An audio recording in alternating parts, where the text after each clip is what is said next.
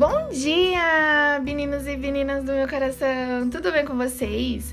Espero que vocês estejam bem. A palavrinha do dia é os três inimigos do propósito. O primeiro é o orgulho. Quem é orgulhoso não consegue ajudar as pessoas. O segundo é a preguiça. Não se pode ter resultados sem movimentos.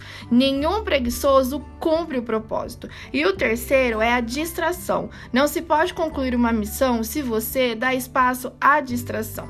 Se você quer cumprir a sua missão, o seu propósito de vida, precisa ter clareza disso. Não deixe que o orgulho e a preguiça e a distração tirem o teu foco. Quero deixar uma palavrinha que está lá em Josué 1, no versículo 9. Seja forte e corajoso. Seja a mudança que você quer ver no mundo e se relacione com Deus, que Ele o instruirá pelo melhor caminho.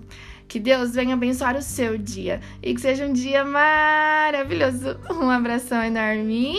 Tchau, tchau.